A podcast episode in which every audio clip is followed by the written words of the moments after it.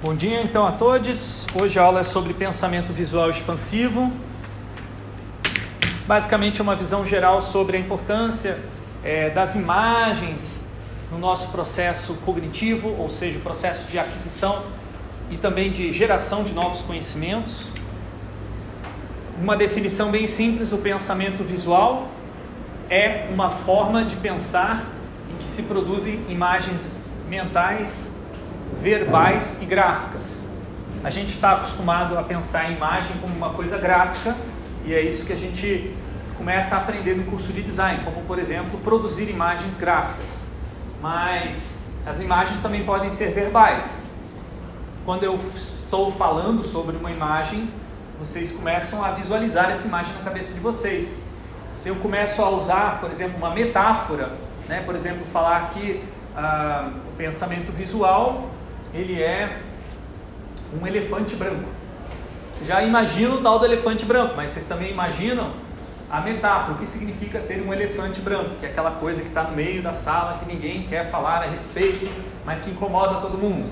Isso é uma imagem também, embora seja uma imagem verbal. E ela também existe na sua mente, na sua psique, na sua consciência. São as imagens é, do consciente. E tem mais, existe também gente que acredita que existem imagens no inconsciente, que são aquelas imagens que são colocadas para fora quando você começa a fazer uma obra de arte, produzir algo é, sem muito planejamento, buscando uma linguagem é, que fale com a, os seus medos, com as suas sensações mais profundas. Né? A psicanálise estuda esse tipo de imagem. Tá? Então, o pensamento visual tem a ver com tudo isso. Agora, existe uma característica do, dessas imagens, que é a característica cognitiva, que eu vou é, enfatizar aqui, que elas não só representam o conhecimento, elas também são capazes de expandir esse mesmo conhecimento. Alguém conhece essa imagem que eu estou mostrando aqui na tela? Isso, a primeira imagem é sintetizada a, a, é, diretamente de dados de múltiplas, é, é, muitas, como é que é o nome do telescópios? Muitos telescópios, diversos telescópios foram juntados os dados e foram gerada, foi gerada esta imagem. Esta imagem, ela não é uma fotografia comum, porque ela tem várias fontes, mas ela é a primeira imagem que é, demonstra, digamos, a atração, por exemplo, da, da, da luz para dentro do buraco negro, confirmando várias hipóteses a respeito de como que eles funcionam. Essa imagem gera vários novos insights, novos interesses de pesquisa, perguntas de pesquisa sobre, tá, dado isso, por que é que não é uma, não tem uma borda tão bem definida, tal como tem um planeta, por exemplo, ou mesmo o Sol. O Sol ele tem ali, né, a, aquela parte da superfície solar Aqui no buraco negro não aparece isso ainda, né? Ou, por exemplo, por que, é que não ficou claro a tal da, da superfície é, do horizonte infinito que você acredita que tenha nesse, nesse... Tem até um nome específico, alguém sabe? Horizonte de eventos? Como? Horizonte de eventos. Horizonte de eventos, obrigado. O horizonte de eventos não aparece aqui de maneira muito evidente. Então, ainda é uma teoria. Essa imagem vai empurrar os pesquisadores, vai estimulá-los a buscar mais informações sobre buracos negros. Então ela não é só uma representação da realidade tal como ela é conhecida hoje, experimentada pelos seres humanos hoje. Ela é também uma espécie de salto para o desconhecido. E se, se tem coisa melhor que representa o desconhecido hoje no nosso universo, são os buracos negros. Tá? Por isso que eu trouxe essa imagem. Ela está nos atraindo para o buraco negro para esse desconhecido, mas lembre-se, isso também é uma imagem mental, uma metáfora de que a imagem de buraco negro também pode representar é, essa característica de qualquer outra imagem de buscar o desconhecido. Então, o pensamento visual expansivo, que é esse que eu estou caracterizando, tem a ver com a minha pesquisa, né? muita gente já falou sobre pensamento visual, eu estou trazendo esse conceito do expansivo, é aquele que produz imagens entre aquilo que nós sabemos e aquilo que nós ainda não sabemos.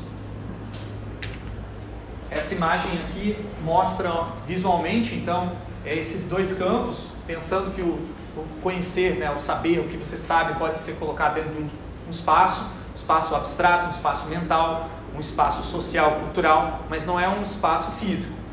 Tá? Embora muito desse conhecimento também fique registrado fisicamente, por exemplo, no layout dessa sala de aula que expressa como a Universidade Tecnológica Federal entende que o conhecimento deve ser aprendido dentro de uma universidade. Uma série de conhecimentos embutidos nas coisas. Inclusive é um dos temas da aula de metodologia da pesquisa para quem está fazendo essa disciplina, das que estão gravadas lá no Moodle. Agora, aqui em psicologia da criatividade, a gente está vendo justamente a passagem do que nós sabemos que sabemos para aquilo que nós sabemos que ainda não sabemos. Então, a imagem, muitas vezes, ela pode ter um papel de expandir o conhecimento quando ela joga verde. Quando você faz algo que é propositadamente vago, tá? É, é propositadamente aberto, propositadamente inacabado, tá? Então esse limbo, ele é favorável para esse tipo de imagem. São imagens que expandem o nosso conhecimento. Por isso que no nosso curso vocês vão ter muitos estímulos para fazer rascunho, para vocês fazerem rabisco, para fazerem croquis, para fazerem desenhos que não são realistas. Desenhos que não tentam definir como as coisas são, mas principalmente como elas podem ser. É uma exploração é uma tentativa que pode é, voltar atrás. Você pode tentou, não gostou, faz outro, e outro, e outro, e outro, e volta, e vai, e vem. Esse movimento de vai e vem é um movimento de descoberta, é um movimento em que você pisa naquilo que é desconhecido. Existem muitas maneiras de você representar a realidade através do desenho, e o livro Desvendando Quadrinhos que mencionei anteriormente, do Scott McCloud, uma excelente é, introdução a esse assunto, lá pelas tantas nesse livro tem esse diagrama que vai comparar diferentes formas de representação e como elas estão conectadas. Eles vão propor um contínuo entre representações realistas, representações simbólicas e abstratas.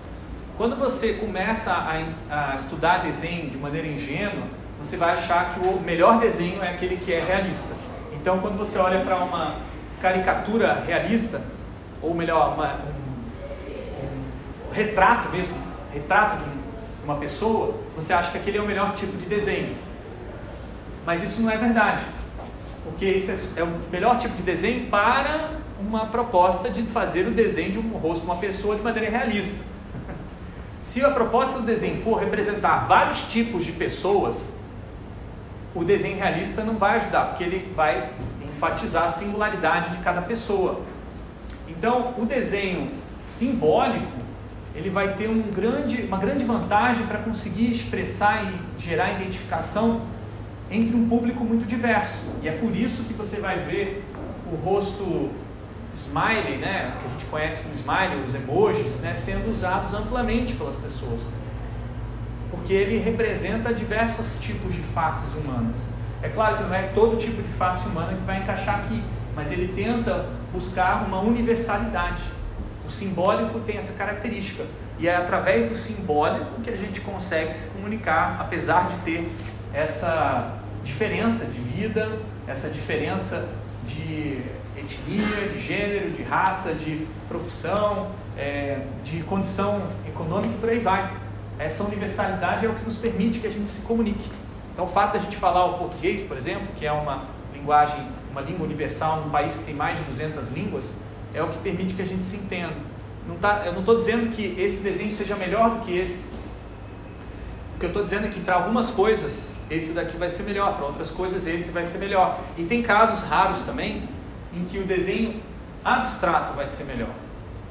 Aí o que, que é o desenho abstrato? Bom, pense que daqui ó, vai subindo o desenho simbólico, a imagem no rosto do, personagem já não é mais nem necessariamente humana, né? já não é mais nem um rosto, já é uma, uma desconstrução dos, de elementos em movimento. Isso vai expressar, de repente, uma visão de como que a gente vê o nosso mundo, mais do que como que é o rosto de uma pessoa. Vai expressar uma emoção que é difícil colocar em palavras, mesmo expressando no rosto, porque ela tem vários níveis de profundidade, tem contradições. Então a abstração ela tem a característica de universalidade ainda maior. E a diferença do, do abstrato para o simbólico é que no simbólico já se convencionou que rosto humano se representa com smiley. Já se, já se convencionou e para você falar numa universidade pública brasileira, para você fazer um vestibular, é, você vai usar a língua portuguesa, mesmo que seja a língua dos colonizadores, mesmo que seja uma língua excludente para pessoas indígenas, mesmo que seja uma língua excludente para pessoas que não tiveram uma educação formal na língua portuguesa é, da melhor qualidade, pra, ou para pessoas que tiveram uma educação em língua portuguesa da melhor qualidade, mas que é, enfatizam usar, por exemplo, a língua da periferia, a língua portuguesa na sua variante das gírias. Então, é, essa imagem, ela realmente não é a, a universal tanto quanto a, a, imagem abstrata.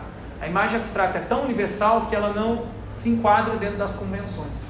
Ela vai além das novas convenções, ela cria novas convenções. E é por isso que nessa disciplina eu vou enfatizar que vocês desenvolvam a habilidade de desenhar simbolicamente e abstratamente, para vocês conseguirem perceber o desenho e o pensamento visual, melhor dizendo, como uma forma de expandir o nosso conhecimento para algo que ainda não está é, posto no mundo, quer dizer, não existe no mundo para você copiar e fazer um desenho realista, algo que ainda não está convencionado no mundo, mas algo que pode ser criado, tá?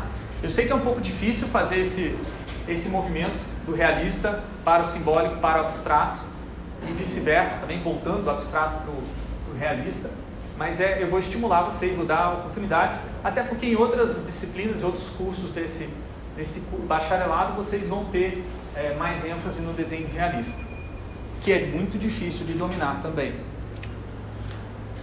Então, para isso, vamos começar com um exercício que é o reconhecimento visual.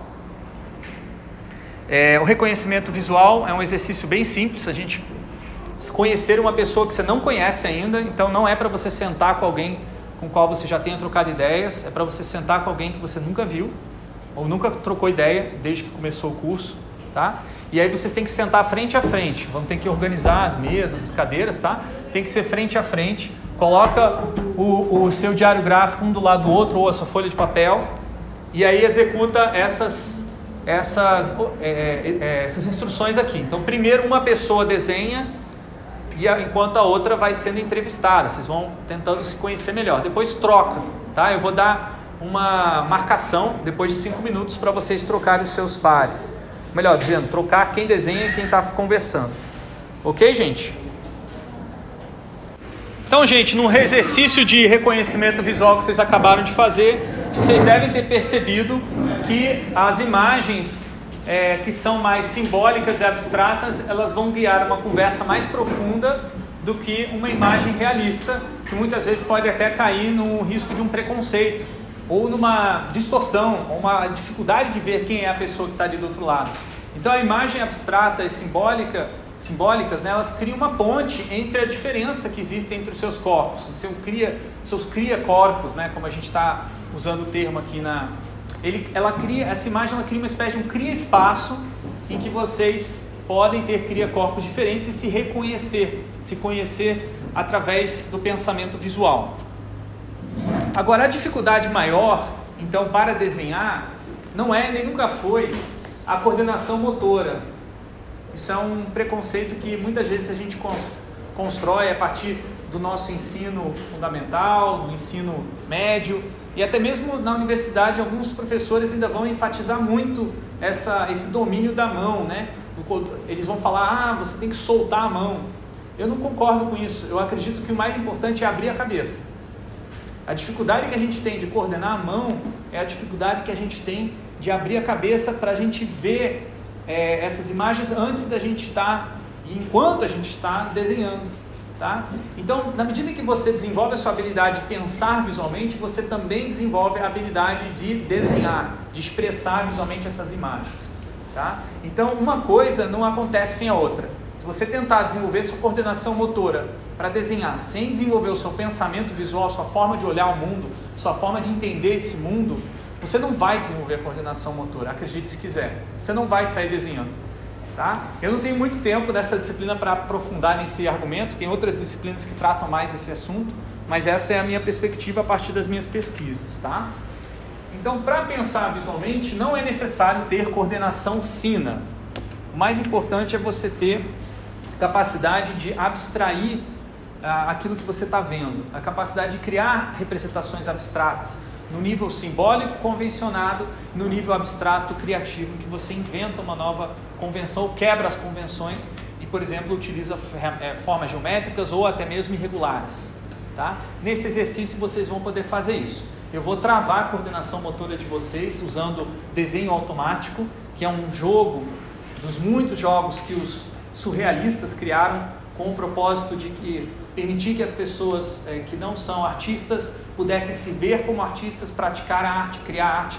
Foi um dos movimentos mais inclusivos da, da arte é, do século XX e é, eu vou trazer esses jogos em outros momentos durante a disciplina porque eles compactuam com a minha visão de que criatividade não é algo que você nasce, não é algo que você é, compra, é algo que você adquire por estar participando de uma atividade, de uma criatividade. E esses jogos são propostas de criatividades. Nesse momento a gente vai usar o desenho automático, que é escolher um objeto que esteja aqui nessa sala ou ao seu redor e você vai tentar fazer uma representação, um desenho de observação desse objeto, o que é uma das tarefas mais terríveis para você pedir para estudantes de design, é, que envolve você ter uma precisão, um realismo nessa tarefa tradicionalmente como vocês vão enfrentar em algum momento na vida de vocês, se é que já não passaram por ela. Agora eu vou desconstruir isso, porque no desenho automático não é a, uma, um desenho realista que a gente busca. Pelo contrário, é impossível você fazer isso. É um desenho mais abstrato, simbólico, tá? E aí você vai ter que seguir essa regra, colocar a caneta ou o lápis em cima do papel, vai colocar em cima e você não vai movimentar essa caneta ou esse lápis. Ele não vai mexer. Então a coordenação motora do, da mão direita não vai ser relevante para esse exercício. Tem que ser assim? Bom, pode segurar como quiser, mas vai ficar, não, você vai ficar preso, vai ficar preso. Se você fizer desse jeito, você não vai conseguir executar tão facilmente o exercício, tá? Porque você vai é, movimentar o papel com a outra mão. Você vai desenhar com o papel e não com a caneta, o lápis, tá? Então, o que vai mover para fazer o desenho não pode levantar. Uma vez que você colocou o lápis ou a caneta no papel, não levanta mais até terminar o desenho. E vai representar, lembrando, aquele objeto que você fixou. Primeiro, fixa no objeto, decidiu o objeto, fixa a caneta, lápis no papel e depois começa a movimentar o seu caderno, tá? Valendo! Vocês têm três minutos.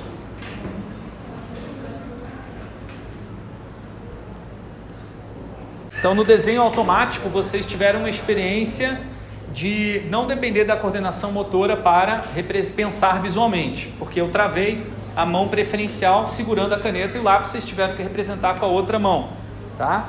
Então, aqui tem um exemplo clássico de, é, de desenho contínuo ou, ah, como eu chamei, né, o desenho automático, e vocês podem encontrar muitos desses na internet, foi é, criado originalmente aí pelos surrealistas. E como eu falei, surrealista tem vários outros jogos legais que a gente vai experimentar nesse, nessa disciplina. Bom, a esse momento eu vou querer é, propor uma discussão para desconstruir um preconceito que muita gente tem, inclusive quando escolhe fazer o curso de design, que design é desenho, que se você sabe desenhar, você pode fazer a faculdade de design, você já tem um dom, já tem uma habilidade. O que eu quero dizer é que vocês estão redondamente enganados, porque design não é desenho, mas também é desenho, ou também se expressa através do desenho. O desenho é uma ferramenta das muitas ferramentas que o design utiliza. Mas ele não é uma representação de como as coisas são, nem só como as coisas devem ser, mas principalmente esse trânsito, esse movimento, o processo, que é algo que a gente está trabalhando com mais detalhes na disciplina de metodologia da pesquisa. Tá? Então, para isso, a gente vai jogar um segundo, um terceiro jogo aí que é o jogo da mente poluída. Esse jogo é um pouco mais difícil de entender do que os anteriores, porque ele tem uma contagem de pontos, mas basicamente é o seguinte: vocês vão sentar em duplas, novamente calma, não sente ainda, pega as instruções antes, porque é complexo. É, e aí, uma pessoa vai ser, vai ter que decidir quem vai ser o desenhista, quem vai ser o observador, tá? Depois vai trocar, que nem a gente fez no exercício do reconhecimento visual. A pessoa que vai desenhar vai ter o desafio de desenhar algo totalmente sem sentido.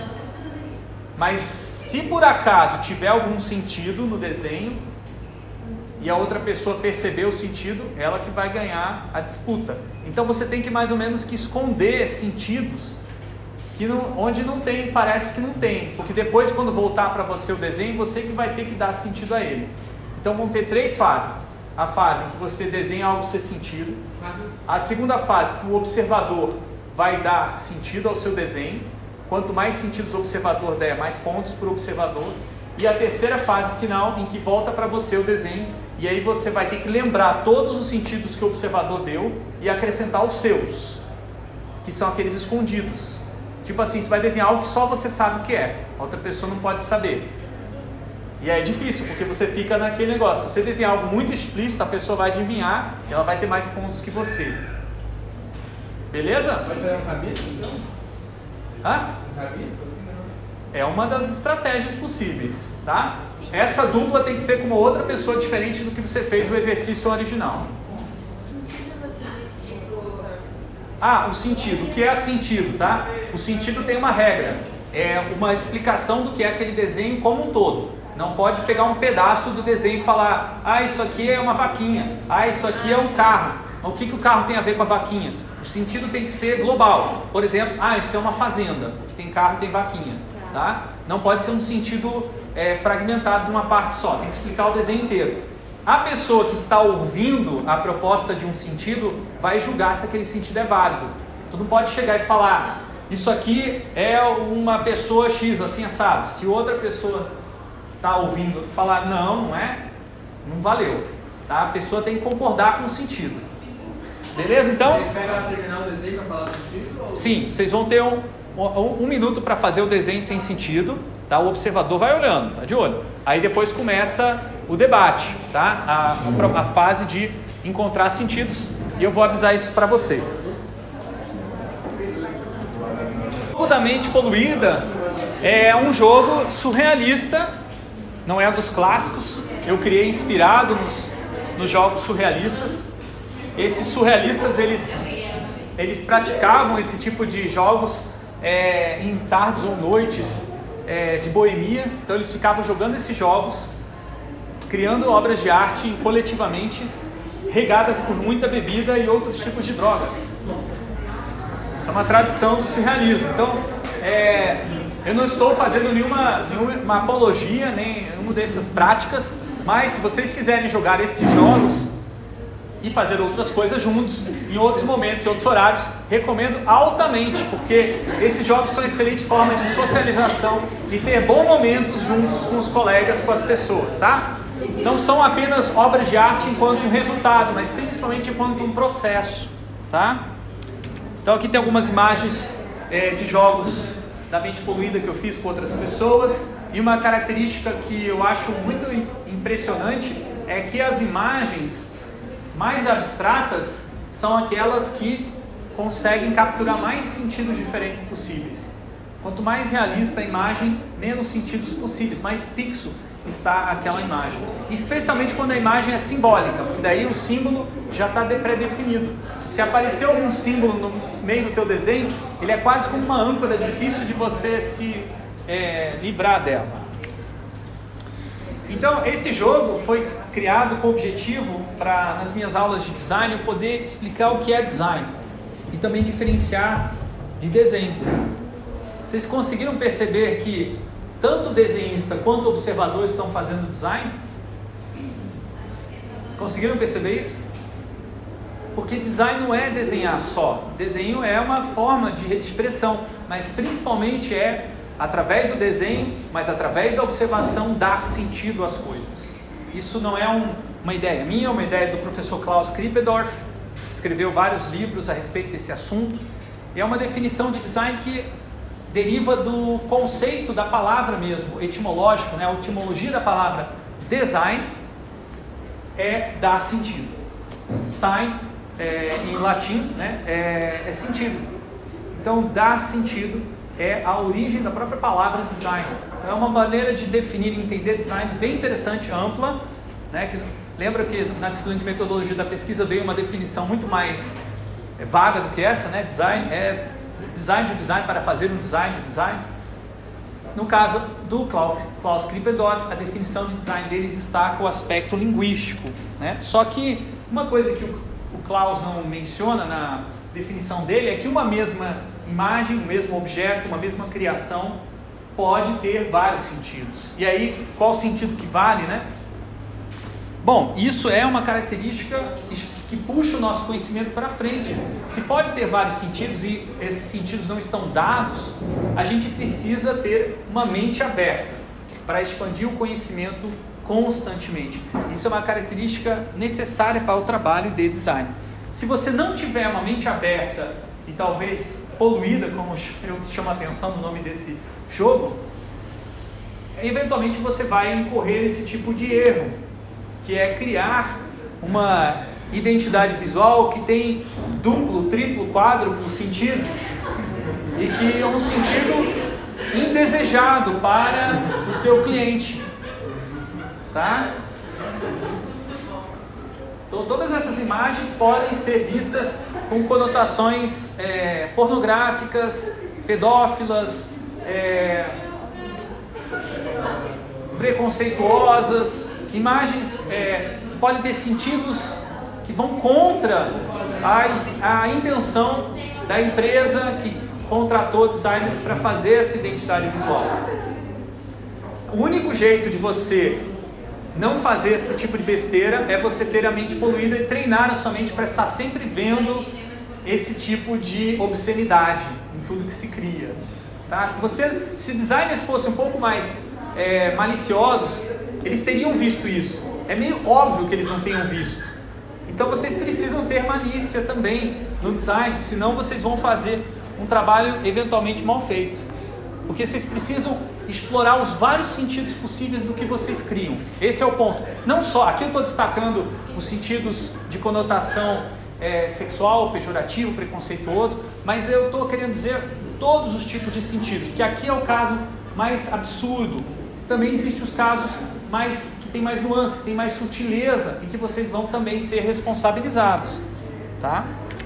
Então, para a gente exercitar essa capacidade de criar vários sentidos possíveis para uma mesma coisa, eu vou jogar um outro jogo com vocês que é uma, mil e uma maneiras de ir de A até B. Esse é mais simples nas suas instruções. É basicamente desenhar dois pontos distantes, A e B, numa folha de papel, pode ser do caderno, e aí desenhar um caminho entre esses pontos. Cada vez que você fizer um novo, um A e B, você vai ter que fazer um caminho diferente. Então, quanto mais caminhos possíveis vocês conseguirem criar durante esse, esse exercício, melhor. Tá? Tentem ser bem criativos e evitar o caminho óbvio, que é o caminho mais curto entre A e B. Ok, gente? Então, valendo individual. Três minutos.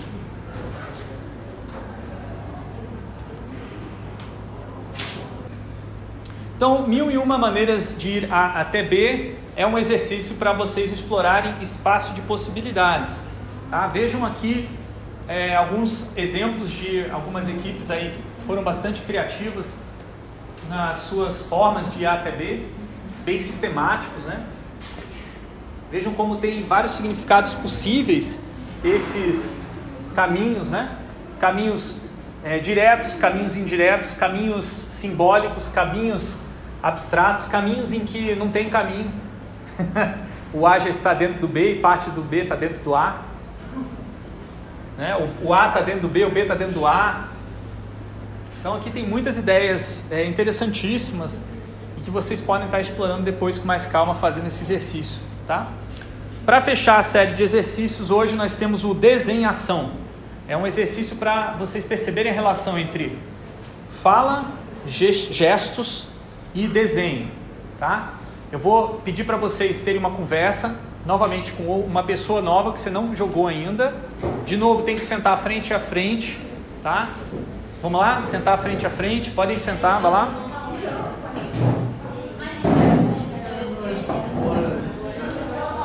Isso, desenhação, vocês tenham percebido é, que eu estou tentando colocar vocês numa posição de experimentar a hipótese de que é, para ser criativo só precisa estar criativo com outras pessoas, tá? Agora eu vou mostrar um pouco mais de como isso se aplica na profissão, tá? O desenhação é um jogo que vai ajudar vocês a facilitar conversas, estabelecer laços. Isso vai ser uma espécie de uma, um recurso que eu vou utilizar e várias pessoas utilizam como designers profissionais quando trabalham com criatividade coletiva. Tá? Então esse pensamento visual ele serve para ancorar outras formas de pensamento, ancorar a conversa e a construção coletiva de várias pessoas. Tem várias aplicações disso, uma delas é a facilitação gráfica. No caso, o desenhista é um profissional, o professor Ed, por exemplo, é um cara muito bom em facilitação gráfica. É, ele faz isso aqui, ele, por exemplo, tem uma equipe que está ali conversando alguma coisa numa reunião ou tem uma conferência acontecendo e essa pessoa, o especialista, o facilitador gráfico, vai registrar em, em linhas gerais quais são os principais temas usando técnicas muito parecidas de representação simbólica e abstrata que vocês usaram no desenhação. Aqui tem um trabalho de um outro facilitador gráfico, que é professor da PUC do Paraná, o professor Rafael Camargo. Ele faz um trabalho fantástico nessa área. E aqui, por exemplo, ele está numa conferência em que as pessoas estão debatendo o assunto previamente não definido, ou seja, pode surgir qualquer coisa, não dá para fazer um slide. Então, o que, que você faz? Coloca um cara facilitador gráfico para desenhar em tempo real o que, que o pessoal está discutindo e aí você projeta a imagem dele que está sendo filmada ali no, no canto da, da apresentação da, do palco, né? Esse pensamento visual expansivo ele pode, portanto, ser praticado por qualquer pessoa e além da facilitação gráfica existe um processo que eu chamo de expansão visual que é participativo. Todas as pessoas participam como facilitadores gráficos num processo de descoberta de novos conhecimentos.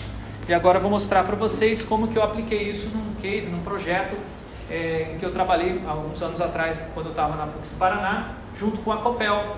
Eles queriam fazer um, um projeto de é, apresentar desafios para empreendedores sobre o setor elétrico, né, visando estimular a inovação na área da, do setor elétrico. E a gente usou pensamento visual como uma, das formas para definir quais seriam esses desafios. Então a gente jogou vários jogos que vão ajudar a gente a analisar quais eram, por exemplo, as tensões que estavam em jogo naquele momento para o setor elétrico. Então o setor elétrico tinha um problema do risco, mas ao mesmo tempo tem a necessidade de gerar, de ter mais produtividade, né? tem que ter divulgação para as pessoas entenderem melhor os riscos, ao mesmo tempo tem muita desinformação.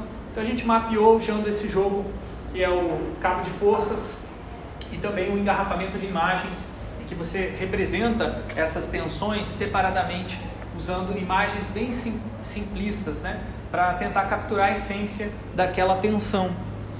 Depois disso, nós montamos um vocabulário visual, uma parede com vários tipos de ícones e imagens que tinham a ver com aquele universo cultural. Isso aqui foi um recurso utilizado em vários momentos quando a pessoa tinha uma ideia. Quero representar uma ideia, não sei como desenhar isso. Ela olhava nessa parede, puxava um post-it, colocava um outro post-it e aí as ideias visuais iam avançando coletivamente. Depois a gente jogou um jogo chamado, chamado Espinha de Peixe, ou também Diagrama de Ishikawa, que tenta é, definir por, da onde vem essa tensão. No caso, aqui a, a tensão entre fazer certo é, e as crenças na hora de fazer a manutenção da rede elétrica interna a uma residência. Então tem pessoas que falam, não, não tem problema nenhum ir lá é, ligar a chave quando tem um equipamento elétrico ligado. Mas tem, daí ah, não tem problema, uma pessoa vai lá e faz, toma um choque. Tá? Esse tipo de coisa acontece com muita frequência e é uma preocupação da Copel como é, evitar que essas crenças é, sejam mais fortes do que a maneira de fazer certo, que é mais segura. Então eles analisam como isso foi constituído historicamente através dessas imagens, desses desenhos que eu não vou exatamente saber explicar o que quer dizer, mas que naquela conversa foi essencial para chegar a um consenso de quais eram as razões por trás daquela tensão. Depois a gente organizou esses mesmos desenhos é, em cenários extremos, quer dizer, no futuro, qual é essa razão que vai crescer mais? Qual é essa força que vai crescer mais? Então a gente comparou, né, se isso aqui aumentar e aquilo lá aumentar, o que vai acontecer? Então alguns cenários são meio apocalípticos, né? Vai todo mundo morrer se por acaso tiver maior é, descrença, né, maior cren é, crenças em desinformação, menor preocupação por fazer certo, é certeza de que as pessoas vão morrer. e aí, como que evita isso, né? Aí a gente conseguiu, começou a montar um vídeo é, uma animação, mas ao invés de desenhar animação com profissionais, animadores, que é uma coisa que demora, que vai, não vai ter tanta participação, vai ser feito por especialistas, a gente fez um protótipo, que é uma demonstração de como essa animação pode ser feita por um profissional. Então a gente montou uma animação com esses mesmos desenhos, foram colocados num, num, é, numa mesa e aí a gente filmou com o celular né, esse, esse caminho né, entre uma imagem e outra enquanto a gente ia falando quais eram as, as ideias né, que eram importantes para as pessoas se preocuparem a respeito do risco é, de, de segurança ou risco de é, levar um choque na manutenção de uma rede elétrica interna. Depois que a gente fez esses exercícios, facilitando né, graficamente as conversas entre a Copel, os próprios copelianos, os próprios funcionários que trabalham lá dentro começaram a incorporar esses métodos em outras reuniões de temas que não tinham nada a ver com aquele projeto de inovação. Isso se tornou uma característica da cultura de inovação da própria Copel, ou seja, o pensamento visual começou a fazer parte do dia a dia de trabalho deles. E vários quadros brancos que eles tinham comprado, porque alguém disse que era inovação ter quadro branco, começaram a ser preenchidos, porque antes disso eles ficavam vazios. Ou então ficavam com ideias que foram criadas há três ou quatro anos atrás, nunca ninguém tirava quando ia apagar, estava tudo duro, porque tem que apagar com frequência, né, para não estragar esse tipo de quadro branco. Então eles começaram a usar os quadros brancos e criar essas ideias usando técnicas parecidas com o blablação, que é misturar fala com desenho e também com gesto. É basicamente o que se faz numa reunião em que se utiliza um quadro branco para criar ideias. Só que no jogo Blablação eu separei as três partes, é, não deixei elas se misturarem, justamente para vocês perceberem como cada parte dessas, como cada modo de expressão é fundamental para se entender. Então é isso, gente. Espero que tenha ficado claro como usar o pensamento visual expansivo nos processos criativos, ou melhor, nas criatividades. E aí a gente nas próximas aulas é, eu, vou, eu não vou pedir para vocês usarem o pensamento visual, mas eu vou pedir para vocês usarem no diário gráfico, nas várias instâncias das suas vidas. Tá ok, gente? Boa semana!